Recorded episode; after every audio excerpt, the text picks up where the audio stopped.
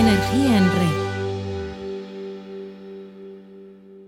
Hoy pone su energía en red Carlos Cantera Canosa y él nos acerca a la psicología del deporte a través del golf.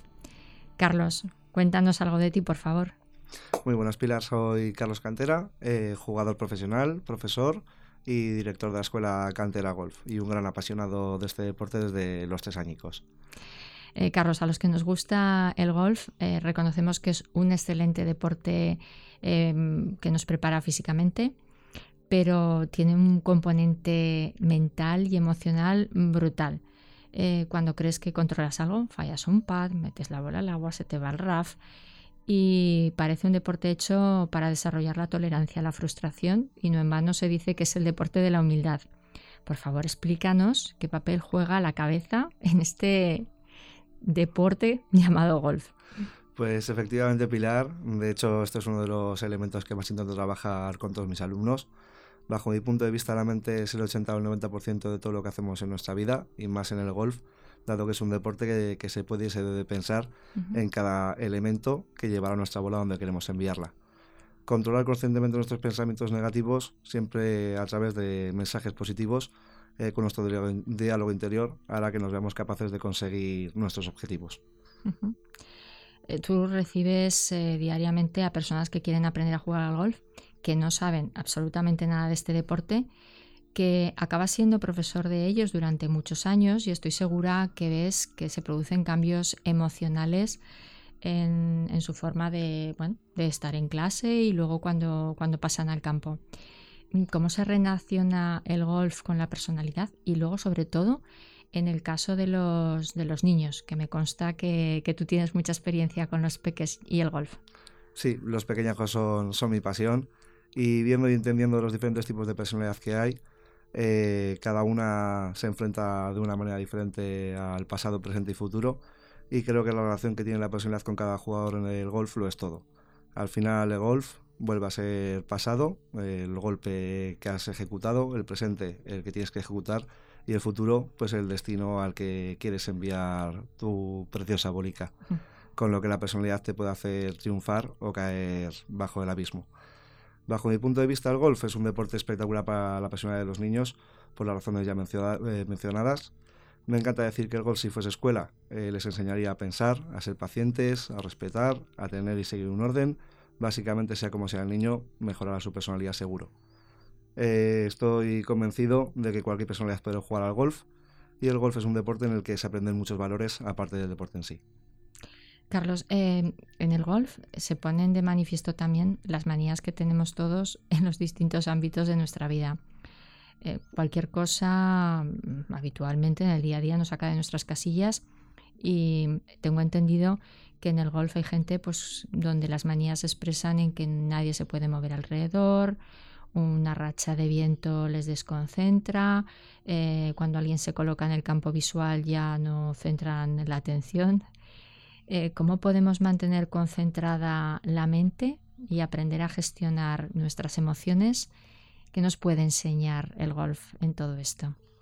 Pues lo primero que nos puede enseñar es humildad y entender, hay una cosa muy curiosa en este deporte y es que es el deporte de excusas.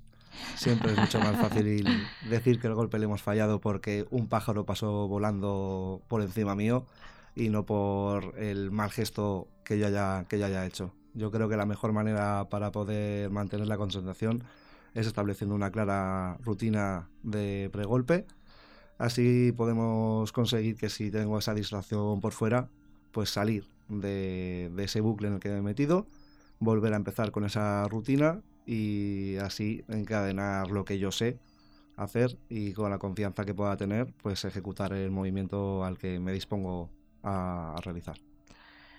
Cierto, eh, volver, volver, volver constantemente a la rutina y a la pauta que tenemos aprendida. Pero cuando un partido dura cuatro o cinco horas, cuando te enfrentas eh, a un torneo que dura cuatro días, cuando cantidad de cosas en la vida son de largo plazo, que conllevan una situación de estrés tan brutal, ¿cómo conseguimos mantener ese ancla de la rutina, de la constancia, de, no irnos con la cabeza a otro sitio. Una cosa que le digo a todos mis alumnos y les repito hasta la saciedad es paz, calma y tranquilidad. Intentar también ver que no te estás jugando la vida en lo que estás ejecutando, eh, que estás en un sitio maravilloso, con gente agradable y de esa manera, pues al final entender que estás disfrutando de un deporte, que la bolita muchas veces hace lo que ella quiere, el palito también hace lo que ella quiere, lo, que él quiere, y que con esfuerzo y, y, conocimiento de la técnica, pues al final conseguirás establecer tus objetivos y conseguir esos objetivos. Eh, Carlos, em, si tuvieras que motivarnos hacer deporte y en concreto a practicar el golf, ¿qué creencias eh, crees que tenemos la gente distorsionadas en relación a este deporte o, dónde están los miedos que la gente suele tener? Pues lo primero, esos mitos que tiene, que tiene el golf, de que hay que tener un nivel económico importante para poder jugarlo. Se puede jugar desde campos de golf públicos, la federación tiene unas instalaciones muy buenas, escuelas privadas a precios económicos, clubes privados como también existen en cualquier todos los deportes. el tema físico, pues es un deporte en el que no hace falta tener un físico perfecto y espectacular para poder jugar a él. Se conocen jugadores desde los tres añicos hasta jugadores con 95 años que disfrutan todos los días de este deporte eh, esa falsa creencia de que el golf genera, por ejemplo, dolor de espalda. Yo como persona jugador profesional de golf, pues tengo problemas mm, en la espalda y bien dicho por muchos médicos, menos mal que juega este deporte porque si no estaría bastante peor de lo que estoy.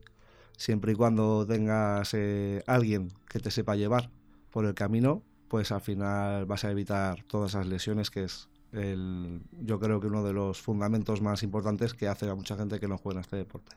Oye, me está viniendo a la cabeza una pregunta, no me resisto también a hacértela. Es un deporte que se juega solo, pero juegas con otra gente. Sí. Y el uso de el trabajo en equipo de otros deportes, aquí, ¿cómo se juega en el caso del golf? Hay que tener en cuenta que el golf en un principio juegas tú contra ti mismo y el campo, pero tiene después una cosa que para mí es maravillosa, que es el handicap y otra que sería la, todas las modalidades y fórmulas de juego que existen en este deporte. Un deporte con muchísimas reglas, muchísimas reglas, a todos los jugadores nos enseña a cumplir y seguir unas reglas establecidas.